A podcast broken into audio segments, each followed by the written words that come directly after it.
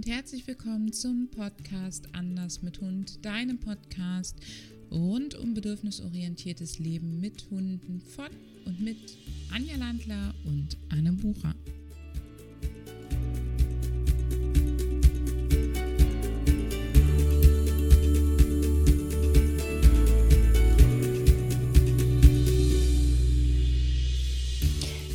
Heutigen Podcast-Episode habe ich eine ganz tolle Kollegin zu Gast. Doch ehe wir starten, möchte ich dich auf drei Dinge ansprechen. Das erste ist, ich möchte mich bei dir von Herzen bedanken für die vielen tollen Rückmeldungen zur vergangenen Podcast-Episode, zu meinem Jahresrückblick und zu den wunder, wunderbaren Wünschen, die mich erreicht haben. Das zweite, worauf ich dich unbedingt aufmerksam machen möchte, am 15.01. startet die nächste Staffel der Anders mit Hund Hundetrainer und Verhaltensexpertinnen Ausbildung und du bist uns natürlich noch herzlich willkommen. Guck dir unbedingt die Ausbildung an, wenn du daran schon länger überlegst, denn wir starten die Ausbildung nur noch zu festen Terminen, mindestens einmal im Jahr ist aktuell der Plan und das ist eben jetzt am 15.01. Der dritte Hinweis richtet sich an all diejenigen, die das Gefühl haben, mit ihrem Hund ein Problem in Sachen Erregung zu haben. Denn wir haben zwei coole Termine für dich. Das erste ist, dass am 26.01. ich einen Vortrag über das Thema Erregung halte, der Erregung auf der Spur. Und das zweite ist, dass wir das erste Mal den Kurs vom Raketenhund zur coolen Socke begleitet durcharbeiten im Anders mit Hund Zirkel im Februar. Ich verlinke dir das alles hier drunter und jetzt wünsche ich dir viel, viel Freude mit der Episode Gutes Mantrailing, schlechtes Mantrailing mit der wunderbaren Astrid Sperlich. Viel Freude damit!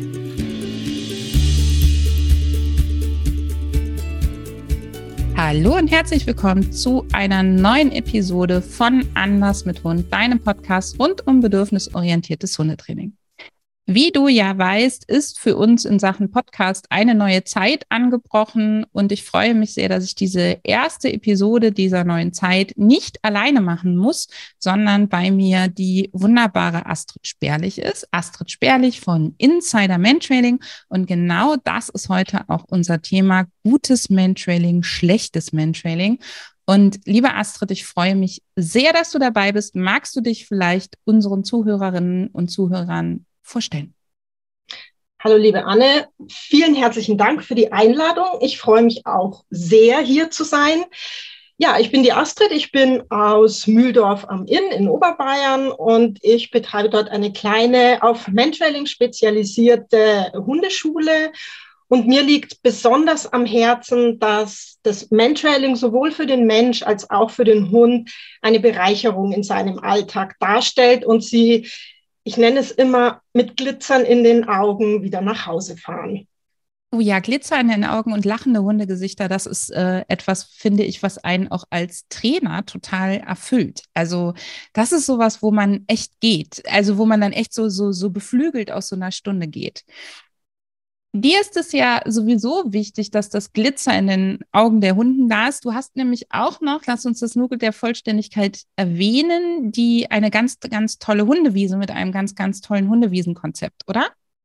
Ja, ich habe eben äh, für die Hunde, für die Freilauf im Alltag wenig oder schlecht möglich ist, eine Möglichkeit geschaffen, sicher und gesichert laufen zu können. Das ist ein Grundstück, das man sich alleine mieten kann. Also da ist dann gewährleistet, dass niemand anders drauf ist. Und es ist auch technisch sichergestellt, dass in der Zeit niemand anders drauf kann. Da ist ein elektronisches Türsystem dahinter, sodass wirklich man mit seinem Hund dort Zeit verbringen kann, ohne dass andere Hunde, andere Menschen zu nahe kommen können. Und der Hund einfach mal Hund sein kann und seinen hündischen Bedürfnissen nachgehen kann und trotzdem in Sicherheit ist. Sehr schön. Ich finde es total bereichernd. ähm, weil wir ja auch, wenn wir Hunde an unserer Seite haben, die uns im Alltag herausfordern, häufig mit dem Hund gar nicht mehr außerhalb des Hauses Zeiten verbringen, wo wir nicht in so einer Hab-Acht-Stellung sind. Und da einfach nochmal zu erleben, wie das ist, wenn Hunde und Menschen zusammen wirklich durchatmen und was trotzdem was erleben können. Also nicht nur auf der Couch durchatmen, sondern draußen und auch zu erleben, wie der Hund ist, wie anders ein Hund ist, wenn er von einem zufriedenstellenden Ausflug nach Hause kommt, als dann, wenn es eben doch wieder der konfliktträchtige, frustrierende, stressige Ausflug der Mensch-Hund-Beziehung war sozusagen.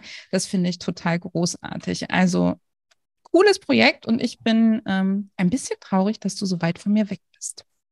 So, wir könnten es auch gebrauchen. Ja, es ist tatsächlich eine große Bereicherung für, für viele Teams. Ja.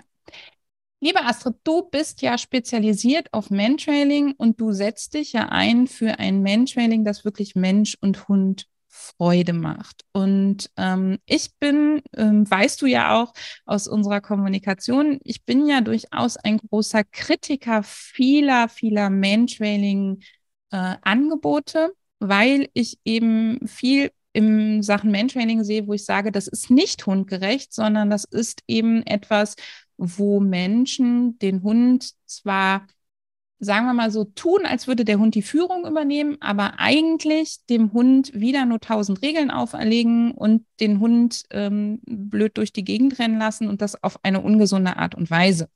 Bei dir sieht das Gott sei Dank anders aus, deswegen sprechen wir heute miteinander.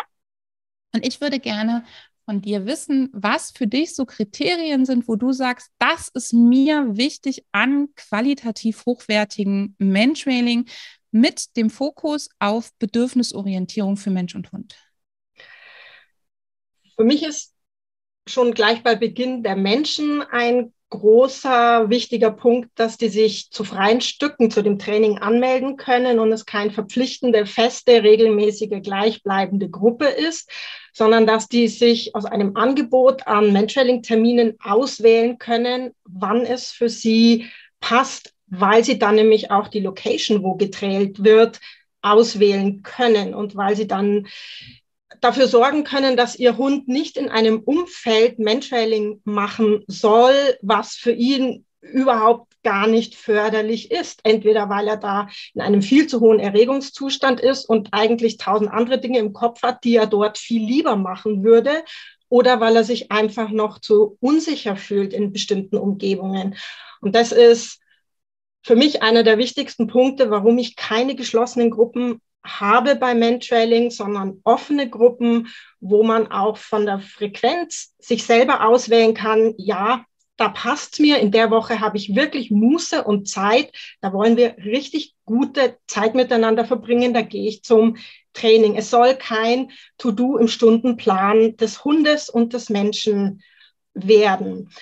Und ich habe das Stichwort Erregung schon gesagt für die Suche ist natürlich ein gewisses Maß an Erregung notwendig, aber das ist bitte erst, wenn es dann an die Suche und ans Finden geht, da und nicht schon vorher. Und ähm, was ich leider oft sehe, was ich als schlechtes Mentrailing jetzt ähm, titulieren würde, ist, wenn Hunde einfach schon kreischend aus dem Auto aussteigen und ihren Menschen bis zur Zielperson durchziehen und eigentlich hinterher völlig fertig sind. Weil dann haben sie eigentlich nur das Bedürfnis des Menschen bei der Zielperson anzukommen, also zu finden. Das haben sie erfüllt. Und es ist trotzdem eine super Leistung, dass der Hund das gemacht hat. Aber der Preis ist viel zu hoch. Der Hund wird einfach, also der, der Hund zahlt den Preis und das ist mit dieser Aufregung kein schönes Erlebnis für den Hund. Ich finde das total wichtig, dass du das sagst. Da waren für mich zwei Sachen, zwei ganz besondere, oder da waren ganz viele Sachen drin, aber ich ähm, möchte zwei Sachen rauspicken. Ähm, gleich eine Sache vorweg. Ich finde das mega spannend und cool, dass du das mit den offenen Gruppen machst und eben sagst, nein, ich bin so transparent, die Leute wissen genau wo, was, was sind da die Herausforderungen für den Hund, weil dann können sie eben auch nach dem ähm, nach dem Hundezustand sozusagen entscheiden oder können auch sagen, nee, diese Woche hatten wir schon zwei Tierarzttermine und dann hatten wir noch das und dies und da packen wir das nicht oben drauf. Ich erlebe das ganz viel, dass Leute eben sagen, ja, ich habe mich in diesen Kurs eingebucht, jetzt ist der bezahlt, jetzt gehe ich da auch hin. Ähm, auch wenn sie wissen, dass es für den Hund eigentlich schon eine Runde too much ist, weil sie sich da auch so in der Verpflichtung vielleicht dem Trainer oder der Trainerin gegenüber fühlen. Man hat ja zugesagt, man will die anderen nicht im Stich lassen, man will auch das Gruppengefüge und dass du das anders organisierst, finde ich großartig. Zu dem Erregungsthema, da hast du zwei, finde ich, total tolle Sachen gemacht, weil ich ganz häufig höre, ja, das Mentrailing, was wir machen, ist gut, die Hunde finden. Das heißt, für die Leute ist ganz häufig das ausschlaggebende Kriterium, ob Mentrailing gut ist, ob der Hund am Ende findet und nicht das, wie sieht es dabei aus. Und ähm, das finde ich bei dir jetzt gerade nochmal eine total schöne Formulierung. Das Finden ist eigentlich das menschliche Bedürfnisse und das Wie, da gucken wir viel, viel mehr auf den Hund, oder? Ja, bei dem Wie und ähm, tatsächlich auch nach dem Finden beim Bekommen. Da kommt dann auch der Hund wieder ähm, ins Spiel, weil ich leider sehe, dass oft nach einem wirklich schönen Trail der Hund sich aber, weil es im Wald ist und da ein Brombeerbusch drunter ist, ähm, sich nicht hinsetzen mag. Und dann wird er auf dieser Entschuldigung Anzeige rumgeritten, dass der Hund den Jackpot nicht kriegt, weil er sich nicht hingesetzt hat. Darum geht's überhaupt gar nicht. Der hat den Trail gemacht, er ist angekommen, der muss da die Anzeige nicht so, da muss man den Hund nicht drangsalieren, dass er mir zeigt, das ist meine Zielperson. Und es wird bei vielen Suchaufgaben so ein enges Reglement auf die Anzeige gesetzt. Und das sehe ich tatsächlich deutlich lockerer. Sobald mir der Hund auch nur annähernd zu erkennen gibt, der ist es, dann bekommt er seine versprochene Belohnung. Ja, finde ich super, finde ich auch mega wichtig. Machen Profis übrigens auch so. Also kein Profi würde dir sagen, uh, ich bin mir nicht sicher, ob der korrekt angezeigt hat, dann gehen wir jetzt mal nicht gucken, ob da ein Verletzter liegt oder sonst was, sondern die, da, da gilt ganz klar, sobald der Hund das Verhalten irgendwie signifikant verändert, geht man da gucken beim, wir haben jetzt sind so direkt eingestiegen und mir wird gerade bewusst, wir haben überhaupt nicht erklärt, was Mantrailing überhaupt ist. Mantrailing ähm, ist, glaube ich, für viele ja sowieso bekannt, ist die Suche nach Menschen, in der Regel an der Leine des Hundes, wo er eben vertraute oder fremde Personen sucht äh, und dabei ihrer Spur folgt, in der Regel mit mittlerer Nasenhöhe. Bist du mit dieser Erklärung einverstanden? Ja, ich würde sie tatsächlich noch ergänzen in, er nimmt seinen Menschen mit, weil ich tatsächlich Mantrailing auch als Teamwork sehe. Warum? Weil wir uns nicht im luftleeren Raum bewegen, sondern wir sind in der Öffentlichkeit. Wir sind im Straßenverkehr. Wir sind, wir haben es mit Passanten zu tun. Wir haben es mit anderen Verkehrsteilnehmern zu tun. Ähm, wir können den Hund beim Mantrailing nicht komplett schon aus äußeren Rahmenbedingungen her tun und lassen, machen, was er will. Das heißt, wir sind so oder so als Team unterwegs. Meine Aufgabe als Mensch ist es, den Hund zu sichern und dafür zu sorgen, dass er den Job so leicht und so einfach wie möglich auch schaffen kann, ohne dass er sich gefährdet, ohne dass er mich gefährdet, ohne dass Passanten gefährdet werden. Und der Job des Hundes, wenn er seinen Menschen mitnimmt, wäre dann ja auch, und das ist dann die Aufgabe der Trainerin oder des Trainers dafür zu sorgen, dass er das lernen kann, sein Tempo und Verhalten so anzupassen, dass der Mensch auch mitkommen kann, oder? Absolut. Ich ähm, bin bekannt dafür, dass ich immer sage beim Trail, es wird gegangen, nicht gelaufen. Und diese Formulierung mit nicht ist ja immer schwierig. Also sage ich, ein Fuß ist immer auf dem Boden. Wir gehen beim Trailen, ein Fuß ist immer auf dem Boden. Das Tempo ist eine Gratwanderung. Man kann bei manchen Hunden, wenn es um die Motivation geht, durch mal ein, durchaus mal ein etwas höheres Tempo reinbringen. Ähm, aber letztendlich ist es der Hund, der das Tempo bestimmt. Und es heißt nicht, ein schnelles Tempo, ein hohes Tempo ist besonders gut. Ganz im Gegenteil. Ich habe eigentlich lieber einen in einem sicheren, vernünftigen Tempo gehenden Hund, dem ich auch gehenden Schrittes folgen kann. Also ich, bei mir wird nicht gejoggt im Trailing.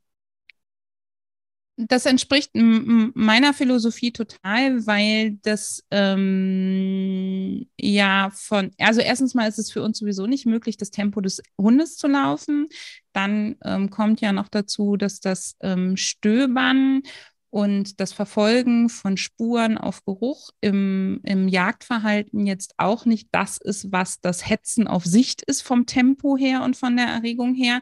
Das heißt, wir brauchen für Nasenarbeit natürlich ein bisschen mehr Erregung als für Rumstehen und Dösen, aber wir brauchen ja nicht diese extrem hohe Erregung. Und natürlich aus meiner Perspektive kommt da das Thema der strammen Leinen dazu. Ich bin ja ein Verfechter davon, dass stramme Leinen möglichst selten im Leben des Hundes stattfinden sollten, weil sie einfach Auswirkungen haben. Und zwar auch bei einem gut sitzenden Brustgeschirr haben sie einfach Auswirkungen auf die Flüssigkeit der Bewegungen, auf die Physiologie der Bewegungen und damit auf den Bewegungsapparat und die Gesundheit und natürlich auch auf die Frustration. Also wenn man sich die ganze Zeit ausgebremst fühlt, so, also wirklich eingeschränkt und ausgebremst fühlt, so als würde man im Stau stehen oder in einer Warteschlange und man kommt nicht so richtig voran. Ich kenne das noch, wenn ich früher mit meinem Patenkind einkaufen war und die ist immer so zehn Meter hinter mir gelaufen und total langsam. Ich habe mich mega ausgebremst gefühlt. Ich kam nicht mehr so schnell voran, wie ich das wollte. Dann macht das ja auch etwas mit dem Bewusstsein und dann geht ja viel Freude dabei auch verloren, oder? Was denkst du so zu dem Thema Leinen im Mentrailing? Also ich nenne es bei mir eine fühlende Verbindung.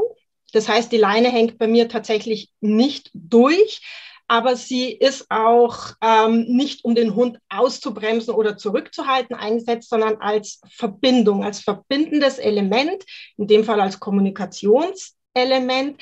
Und ähm, ich mache da am Anfang mit meinen Teams gerne eine Übung Mensch-Mensch, weil man durch die Leinenfühlung, also durch das Fühlen, wie der Hund vorne an der Leine geht, unglaublich viel Informationen über Richtung und Tempo bekommt. Und es ist unglaublich, wie schnell man einem Menschen folgen kann, mit dem man nur über eine Leine verbunden ist, mit geschlossenen Augen.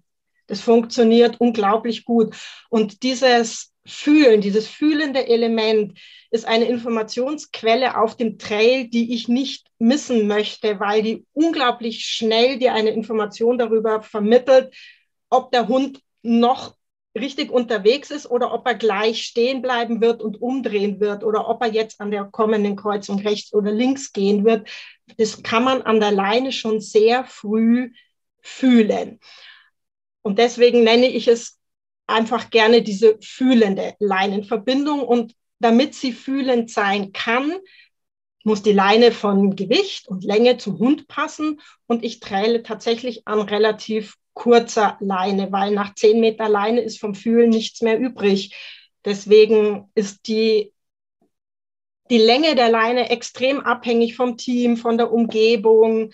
Ähm, ja, aber ich fühle die Hunde gerne beim Trailen. Wie kann ich mir das vorstellen? Also ich verstehe deinen Ansatz. Ähm, persönlich würde ich jetzt wieder sagen, hm, hm, hm, wie kriegen wir es dann hin, dass der Hund nicht auch fühlt, dass der Mensch, was der Mensch durch die Leine vorgibt? Also wie bekommen wir den Hund dann so selbstbewusst auf dem Trail, dass er eben sich nicht durch Informationen, die der Mensch ihm vielleicht gibt, ablenken lässt? Das ist ne, so ein Thema. Aber lass uns mal ganz konkret an dieser Leine ankommen. Also das ist ja einer meiner großen Kritikpunkte am Trailen, ist das Gezerre hechelnd an den Leinen, was wirklich für die Hunde ungesund ist. Und liebe Zuhörerinnen und Zuhörer, ein Hund, der stark hechelt, kann auch nicht gleichzeitig schnüffeln. Das geht nicht. Das heißt, er kann auch gar nicht mehr riechen, ob der auf der richtigen Spur ist. Das funktioniert nicht. Und es ist für ihn wirklich schädlich und der Grund, weshalb er dahinterher so durch, so fertig, so erschöpft ist, ist unter anderem, dass Hecheln natürlich auf den Herzkreislauf geht ähm, und dass das eine enorme körperliche Belastung, aber nicht unbedingt ein entspannendes Wohlbefinden ist. Wie kann ich jetzt als Hundehalterin denn sehen, ob ich im oder woran kann ich das festmachen, dass ich im Bereich der fühlenden Leine bin oder der zerrenden Leine. Also wenn ich jetzt Teams beobachte, könntest, würdest du mir zum Beispiel recht geben, dass das Geschirr, was der Hund trägt, nicht unter Spannung kommen darf, sondern dass das noch locker am Hundekörper sitzen darf. Ist das sowas? Ja, das ist eine, eine Variante. die Leine sollte nicht durchhängen, weil sonst ist die Verbindung zum Menschen nicht da.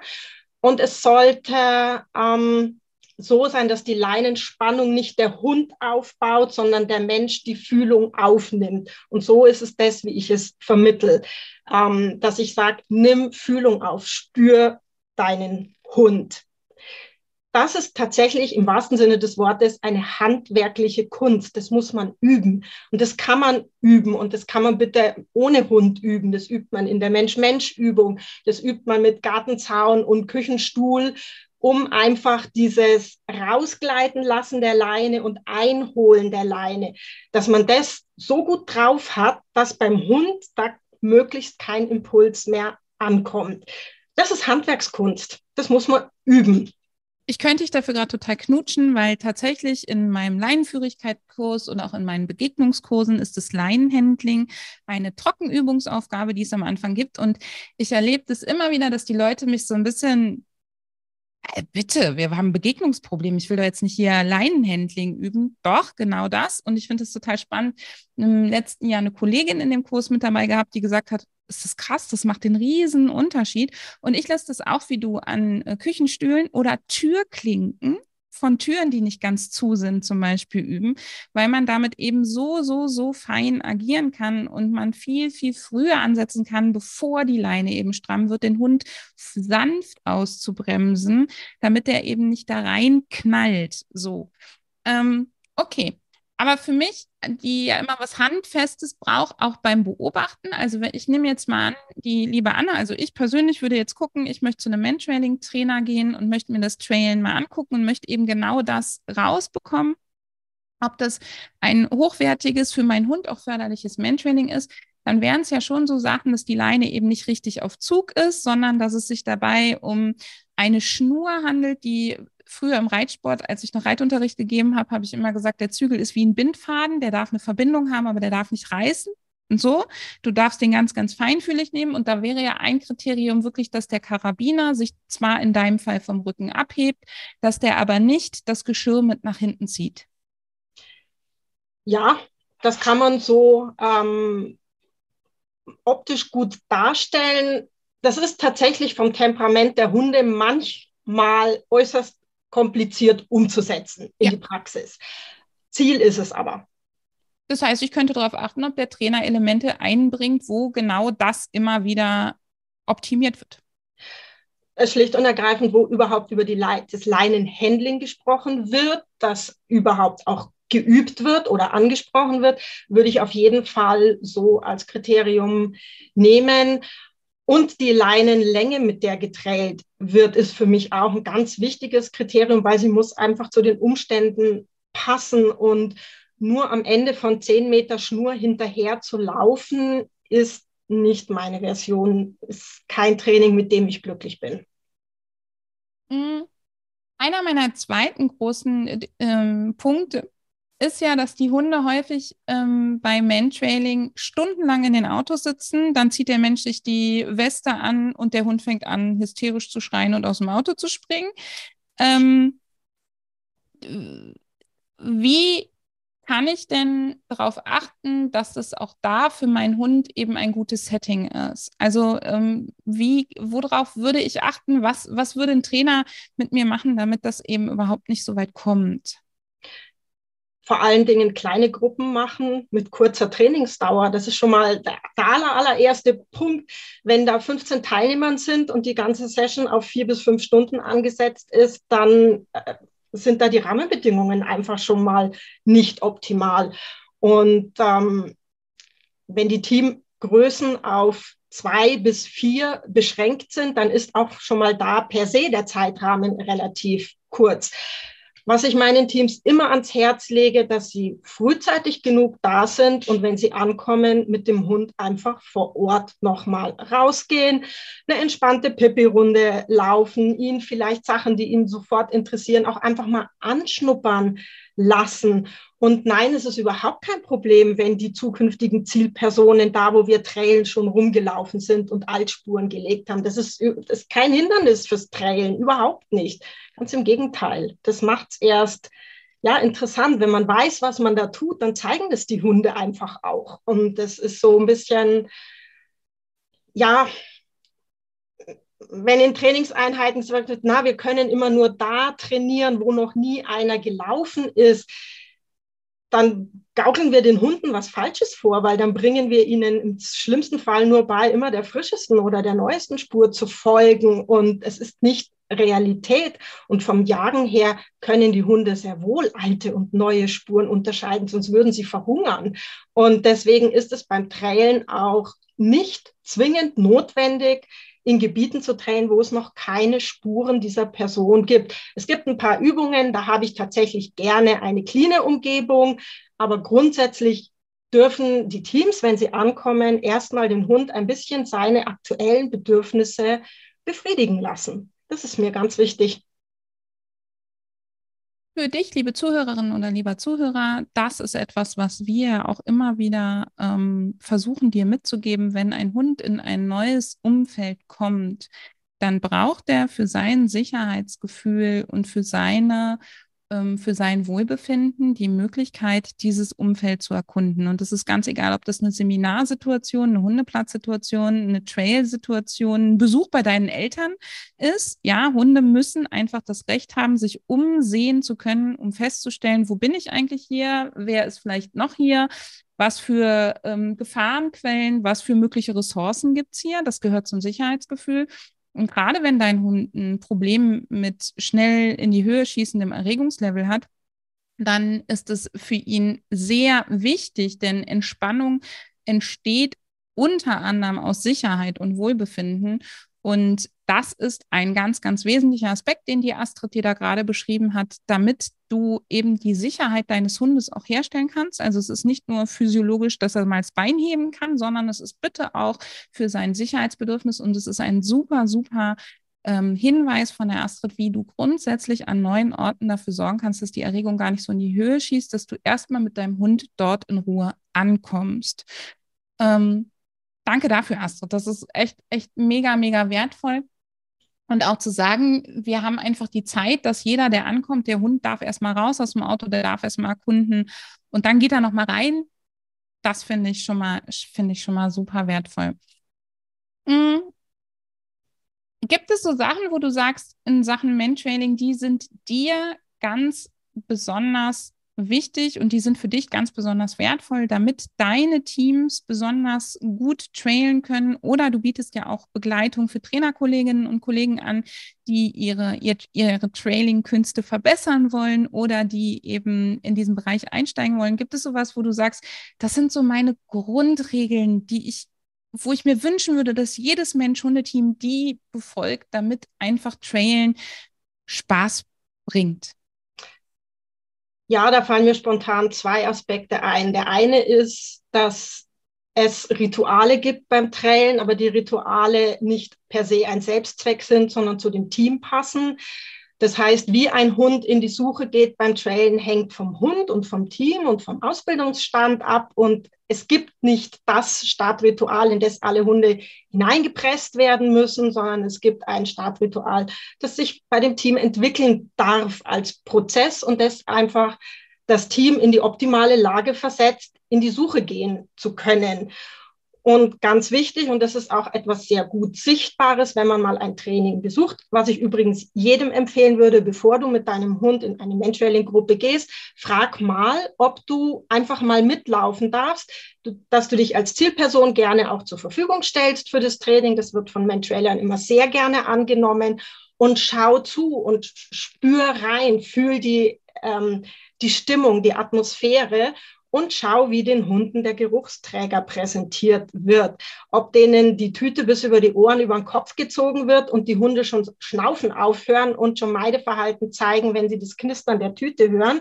Oder ob der Hund freudig interessiert, voller, voller freudiger Erwartung sich zu dem Geruchsträger hinbewegt. Das ist für mich ganz, ganz wichtig, denn der Start ist ein das wichtigste Element beim gesamten Trail, weil wenn der schief läuft, dann ist, das nimmt man als, ja, als schweren Stein im Gepäck mit auf den gesamten Trail. Und je besser der Start ist, umso besser läuft der gesamte Trail und drum gibt es da bitte weder Zeitdruck noch ein jetzt du musst da dran riechen, sondern hey, schau mal, was ich für dich habe und diese Startrituale, die man häufig auf Fotos sieht. Und ja, auch ich mit meinem Hund habe es tatsächlich so, dass er zwischen meinen Beinen sitzt. Aber das machen wir, weil es für ihn die optimale Vorbereitung ist. Und es kann sein, dass es für 99 andere Hunde überhaupt nicht ideal ist, so zu starten. Und das ist mir eben ganz wichtig, dass es keine das ist beim Mantrailing halt so Aussagen gibt, dass man nur mit dieser Leine tränen kann, dass man nur mit diesem einen Geschirr tränen kann und dass der Start auf jeden Fall immer genau so auszusehen hat. Nein, er muss genau so gewählt sein, wie es für beide Seiten des Teams passt. Und die Belohnung muss auch nicht immer von der gefundenen Person kommen, oder? Nein, muss nicht. Also ah. das kann man durchaus entwickeln. Das kommt ganz aufs Team drauf an. Also manchmal wäre es für den Hund ja dann keine Belohnung, wenn er zu der gruseligen Person hin muss, um es sich von dort zu holen. Was nicht heißt, dass im Laufe des Trainings der Hund die Erfahrung macht, dass fremde Personen überhaupt gar nicht gruselig sind, sondern tatsächlich manchmal eine Quelle von, von tollen Sachen sind. Aber es ist nicht so, dass der Hund die Belohnung nur dann kriegt, wenn er sich also auch wirklich der Zielperson äh, an die Fußspitzen nähert und sich hinsetzt und anguckt. Das ist genau das eine. Astrid, und du hast eben gesagt, es gäbe noch einen zweiten Aspekt, der dir sehr wichtig wäre für jedes Team. Was ist denn der zweite Aspekt? Der zweite Aspekt ist, dass der Hund während des Trails selbstverständlich hündisches Verhalten wie Meideverhalten oder Kommunikation zeigen darf. Der Hund muss auf dem Trail auf gar keinen Fall um Gottes Willen dem entgegenkommenden Hund geradlinig entgegentrailen. Der darf, wenn er eine Situation gruselig findet, natürlich den Trail verlassen um dann selbstständig wieder draufzugehen, wenn die gruselige Situation weg ist. Und wenn der Hund auf dem Trail mehr interessiert ist, an anderen Dingen rumzuschnuppern, dann ist das nicht das Problem des Hundes und dann ist das auch nicht das Problem des Menschen von dem Hund, sondern dann ist das ein Problem vom Aufbau des Trainings. Und dann muss der Trainer sich überlegen, warum findet der Hund jetzt Schnuppern an dem Busch toller, als seine Aufgabe zu machen? Und dann hat man schon wieder eine Aufgabe zu lösen, nämlich wie kann ich das Trailen so gestalten, dass der Hund wieder mehr Freude dran hat, dass seine Motivation bei der Zielperson anzukommen größer ist. Und ich habe es vorgestern erst wieder erlebt, dass Hunde, die eine super tolle Arbeit machen, und dann kommt eine Gruppe von sechs Personen entgegen mit großen Mülltüten. Und dann hat diese Hündin angefangen, an der Hausecke zu schnuppern. Und ähm, meine Teams gewöhnen sich langsam dran, dass ich sage, lass sie schnuppern, warte doch einfach mal, was passiert, schau ihr zu. Und es war wirklich super schön zu sehen, denn in dem Moment, wo die letzte Person mit der Mülltüte zwei Meter entfernt war, ging der Kopf der Hündin weg von der Hausecke und sie ist wieder auf den Trail und hat, ohne dass wir auch noch irgendwas sagen mussten oder sie motivieren mussten, einfach weitergearbeitet. Und das ist so wichtig. Und eine andere Geschichte mit einer anderen Hündin, die eigentlich sehr ja, zuverlässig und stabil für alle möglichen Umwelteinflüsse ihren Trail macht, hat auch auf einen Schlag vom Trail weggegangen, an den Busch hingeschnuppert und rumgeschnuppert. Und wir so, was, was ist jetzt? Und dann erweitern wir einfach unseren Horizont und haben gesehen, dass ziemlich weit vorne eine steif gefrorene Frau mit ihrem steif gefrorenen Hund auf der Straße stand und uns entsetzt angeguckt haben und wir schon gesagt haben, super, danke, ähm, sie hat kommuniziert dem anderen Hund, hey, ich bin völlig harmlos, ich will überhaupt gar nichts von dir, ich gehe mal zur Seite. Und das dürfen die Hunde bitte, weil es löst keine Probleme, wenn wir sie dann weiterschicken. Es, es bringt, ich mache ja das Trailen, dass die Hunde einen schönen emotionalen Zustand haben, dass sie sich wohlfühlen. Und ich träle eben auch gerne mit Hunden, die sich die sich schwer tun, im Alltag draußen wohl zu fühlen und sich sicher zu fühlen. Und wir üben bei Hundebegegnungen so sehr, dass die Hunde von sich aus ein Verhalten zeigen, das wir gut finden. da schieße ich mir doch nicht ins Knie und lasse das beim Trailen nicht machen. Also das ist mir so wichtig, dass die kommunizieren dürfen auf dem Trail. Und dann sind wir als Menschen dafür zuständig, wenn die Situation so für den Hund nicht lösbar ist, dass wir Menschen die wieder für den Hund lösbar machen. Das geht auch beim Trailen. Und dann durchlernt der Hund ja auch. Er lernt ja ganz viel, dass er eben selbst entscheiden darf und dass er eben auch kommunizieren darf. Also es wäre ja ganz schlimm, wenn ich an der Stelle dann dem Hund sage, nein, du musst jetzt weiter trailen, du deine Kommunikation, dein dich ähm, rausziehen aus der Situation, um auf dem plötzlich ganz spannenden Grasbüschel rumzukauen oder dran rumzuschnüffeln das ist nicht erwünscht. Das ist ja genau das Signal, was du beim Trail nicht senden willst, weil dann bräuchten wir eben genau solche Sachen ja nicht machen. Dann könnten wir auch irgendwas machen, wo der Hund nur gehorsam an unserer Seite ähm, ist, wo er nur das tun darf, was wir ihm sagen. Das finde ich ganz, ganz großartig, dass du das erwähnst. Und auch nochmal dieses, wenn der Hund aussteigt vom Trail, heißt das nicht, dass ich dem direkt wieder die Tüte über die Nase stülpen muss, sondern das kriegen die schon ganz gut ohne uns hin. Ich fand das Startritual insofern spannend, liebe Astrid, dass das auch was ist, was ich immer wieder sehe, dass der, die Tüte eben dem Hund über die Nase gestülpt wird und die Anmerkung, dass der Hund sich der Tüte oder dem Geruchsträger annähern darf und nicht umgekehrt, das finde ich ist ein ganz, ganz, äh, nicht umgekehrt sein muss. Das finde ich einen ganz, ganz wertvollen Hinweis auch für euch da draußen. Und Hunde müssen auch nicht in mit der Nase in den Geruchsträger rein. Ähm, die können auch einmal nur kurz drüber schwenken und dabei einmal machen, dann reicht denen das auch. Also das, auch das und gerade beim Trailen, das Trailen ist ja, falls ihr das nicht wisst, ist ein sogenanntes Match to Sample. Stellt euch das vor wie ein Memory. Der Hund kriegt ein Puzzleteilchen und soll eben das dazu passende andere Puzzleteilchen wiederfinden. Und beim Trailen und bei der Fährtenarbeit das funktioniert ja unter anderem deswegen, weil der Hund auf dem Trail oder auf der Fährte permanent immer wieder über Moleküle dieses Geruchs stolpert. Das ist ja was ganz anderes, als wenn der das zwischendurch nicht kriegt. Das heißt, dieser Geruch wird ja auch im Arbeitsspeicher des Hundes immer wieder präsentiert. Er stolpert immer wieder darüber. Und deswegen braucht er da jetzt auch nicht 30.000 Erinnerungen. Richtig? Nee, überhaupt nicht. Der kriegt den Geruchsträger genau einmal am Start präsentiert und danach braucht er ihn nicht. Wenn beim Team die Unsicherheit beim Zweibeiner relativ groß ist und er eigentlich denkt, oh, ich glaube, der hat es gar nicht und so unsicher ist, dann spricht nichts dagegen, dass ähm, wenn der Mensch es braucht, der Mensch dem Hund den Geruchsträger nochmal zeigen darf.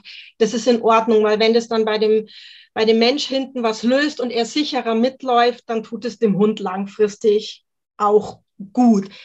Der Hund braucht es in der Regel nicht. Was ich noch wichtig finde aus meiner Nasenarbeitsaffinität, ich habe ja durchaus da auch die eine oder andere Ausbildung gemacht, ist, dass man sich auch nochmal bewusst macht, dass so ein Trail aus verschiedenen Komponenten besteht. Ähm, Astrid, ich könnte mir gut vorstellen, wenn die Leute zu dir kommen ins Training ganz frisch, dann ist eigentlich für die am Anfang erstmal so dieses, ja, der soll den Menschen finden.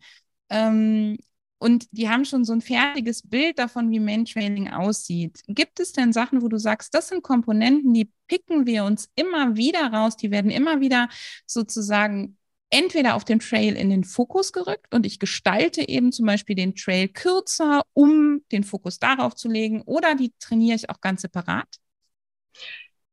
Ich fange tatsächlich beim Trailen an, erstmal an der Motivation des Hundes zu arbeiten, dass er überhaupt Lust hat, mit uns bei einem für ihn unbedeutenden fremden Menschen anzukommen. Denn wenn er da nicht ankommen will, wieso sollte er es denn dann tun? Es ist also, kein Reh, ne? Also wir ja, sind ja richtig. keine Beute. Ist wir richtig, hetzen ja nicht Beute.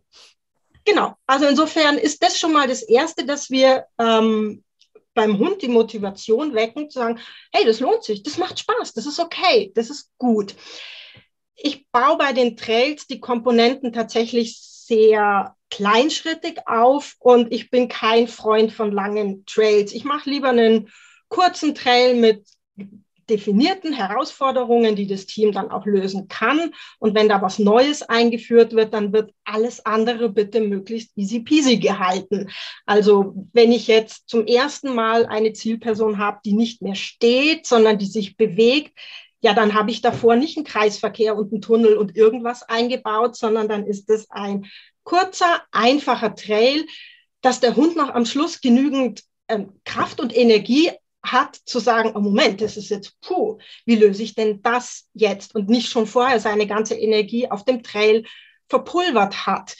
Also sehr kleinschrittig und was mir auch unglaublich wichtig ist, dass wir nicht linear steigern, sondern dass wir bitte immer wieder auch deutlich unter dem Leistungsniveau, was der Hund schon drauf hat, bleiben, weil es soll Spaß machen. Es soll emotional gute Zustände wecken. Es geht nicht um höher, schneller, weiter. Und es geht auch nicht, aber der Hund hat viel länger getrailt als meiner, sondern es geht um den Vergleich. Wie wart ihr, wie habt ihr angefangen, als ihr das Trailen aufgenommen habt? Und schau mal, was ihr jetzt alles schon für euch erreicht habt. Und da sind, da sind manchmal Jubelrufe, wenn ein Hund an einem Fahrradfahrer vorbeiträgt, ohne dass er was gesagt hat, ohne dass er gesagt hat, boah, ich finde dich aber doof, sondern einfach weiter getrailt hat. Das sind manchmal die Highlights eines ganzen Trails und da ist es völlig wurscht, wie lang der Trail war und wie viele Kurven da drin waren und ob die Zielperson gesessen, gestanden, gehockt oder ähm, sonst wie unsichtbar war. Es sind die, die einzelnen Details in der Historie des Teams, die es so wertvoll machen und nicht der Vergleich zwischen den Teams. Ach, man merkt bei dir so richtig, wie du für dieses Thema brennst. Du strahlst auch die ganze Zeit dabei. Es macht richtig Freude, dir zuzuhören, obwohl ich ja bekennender Skeptiker bin. Ähm, wobei ich ähm, wirklich nicht grundsätzlich Mentrail-Skeptiker bin, sondern ich finde, dass da sehr viel Mythos drum aufgebauscht worden ist. Mentrailing als Allheilmittel und ähm, ähm, auch sehr viel ja eigentlich das eingezogen ist, so, so unsinnige Diskussionen, wie der Hund nun zu trailen hat und welche formalen irgendwas er erfüllen muss, damit es dann noch trailen ist, etc. Und dann immer, wenn wir Menschen anfangen, zu viele Regeln und Konzepte drüber zu stülpen, geht einfach die Leichtigkeit verloren. Und ich würde sagen, bei dir ist es wieder Trailen mit Zielstrebigkeit und Leichtigkeit, oder? Damit wir alle mit einem Glitzern in den Augen hinterher ja. nach Hause gehen können. Ja, das ist tatsächlich mein erklärtes Ziel. Liebe Astrid, wenn ich jetzt mit Glitzern in den Augen von einem Trail mit dir wiederkommen will oder das Glitzern in den Augen bei mir und meinem Hund fürs Trailen entdecken möchte, ähm, wie kann ich denn mit dir konkret zusammenarbeiten, wenn ich Hundehalterin bin? Also jetzt, liebe Zuhörerinnen und Zuhörer, wir verlinken euch natürlich die Astrid hier drunter auch, aber spitzt die Ohren, wenn ihr wirklich sehen wollt, wie gutes Mantrailing aussieht und wie Mantrailing so gestaltet wird, dass wir sagen, es ist eine Bereicherung für den Hundealltag und der Mensch und der Hund können etwas Tolles miteinander erleben. Dann schicken wir die Leute zu dir. Und wo komme ich zu dir? Wie komme ich zu dir? Da ich ja nicht sehr zentral in Deutschland gelegen bin, sondern ziemlich südöstlich. Ähm, War ich halt Urlaub in Bayern. Genau, zum Beispiel. Also ich biete ähm, regelmäßig Wochenendseminare an, an denen sich dann einfach auch eine längere Anfahrt lohnt oder einfach, wenn man im Urlaub ist, mal anfragen. Man kann bei mir jederzeit bei den Gruppen auch einfach ohne Hund mal mitlaufen, mich und mein Training kennenlernen und dann entscheiden, ob das passt oder ob das nicht passt wenn man über die Art, wie ich arbeite, einfach noch vorab was wissen möchte, ich habe einen Einsteiger-Workshop, der online abläuft, sodass man ganz entspannt in Ruhe daheim sich mal die Basics anhören kann, um dann, wenn man ins Training kommt, einfach schon mehr zu wissen, mehr zu sehen, mehr Nutzen davon zu haben, die anderen Teams zu beobachten und wenn du eine Kollegin von mir bist, dann darfst du dich genauso für die gleichen Seminare anmelden. Ich mache da keine Unterschiede. Und du kannst an meinen Online-Workshops, die ich speziell auch für Trainerinnen im Angebot habe, herzlich gerne teilnehmen. Oder wenn du noch enger mit mir zusammenarbeiten möchtest, es gibt eine Membership für Hundetrainerinnen, die sich eben für diese Art des Trailens interessieren. Cool. Ich finde das ganz, ganz, ganz, ganz wertvoll, wenn wir Hundetrainerinnen ohne Scheu Hundetrainerinnen in Anspruch nehmen und uns miteinander vernetzen, weil wir die Außenperspektive genauso brauchen wie andere und es einfach das Verbinden mehrerer toller Gehirne zu noch mehr tollen Erlebnissen führt.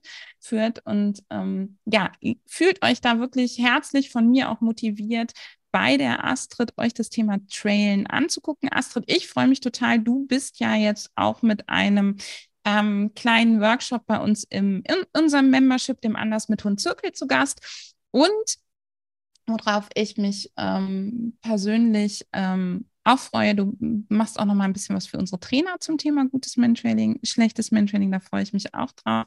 Das heißt, wir bleiben an der Stelle in Kontakt. Und für all diejenigen, die jetzt sagen, boah, bei uns ist, glaube ich, das Kind in den Brunnen gefallen in Sachen Mentrailing. Ich glaube das nicht. Ich glaube, ihr könnt das immer wieder neu starten mit der Astrid.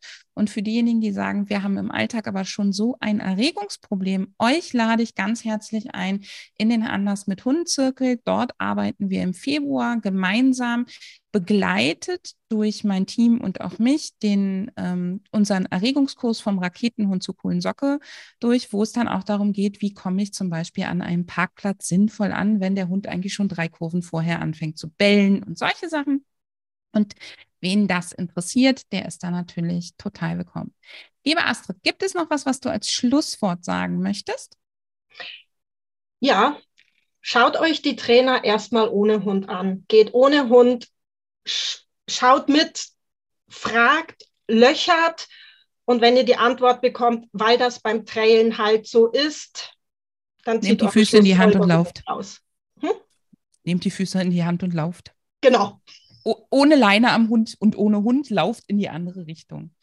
Und im Zeitalter von Social Media, ich weiß immer, das ist immer alles sehr viel Glitzer und boah, ich will trailen und hier gibt es einen und es gibt nur den einen und, und, und.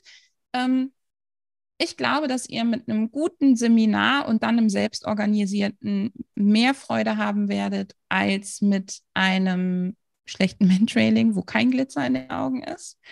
Und ähm, guckt euch wirklich an und versucht in dem Moment die Begeisterung und den Fable für diese Beschäftigung vielleicht erstmal hinten anzustellen. Achtet auf das Ausdrucksverhalten der Hunde, den Umgangston mit den Menschen und wie viel darf der Hund wirklich selbst bestimmen, oder? Absolut, ja. Vielen Dank, liebe Astrid. Ich freue ja, mich auf gerne. unsere weitere Zusammenarbeit und sage bis bald. Bis bald. Danke dir, Anne.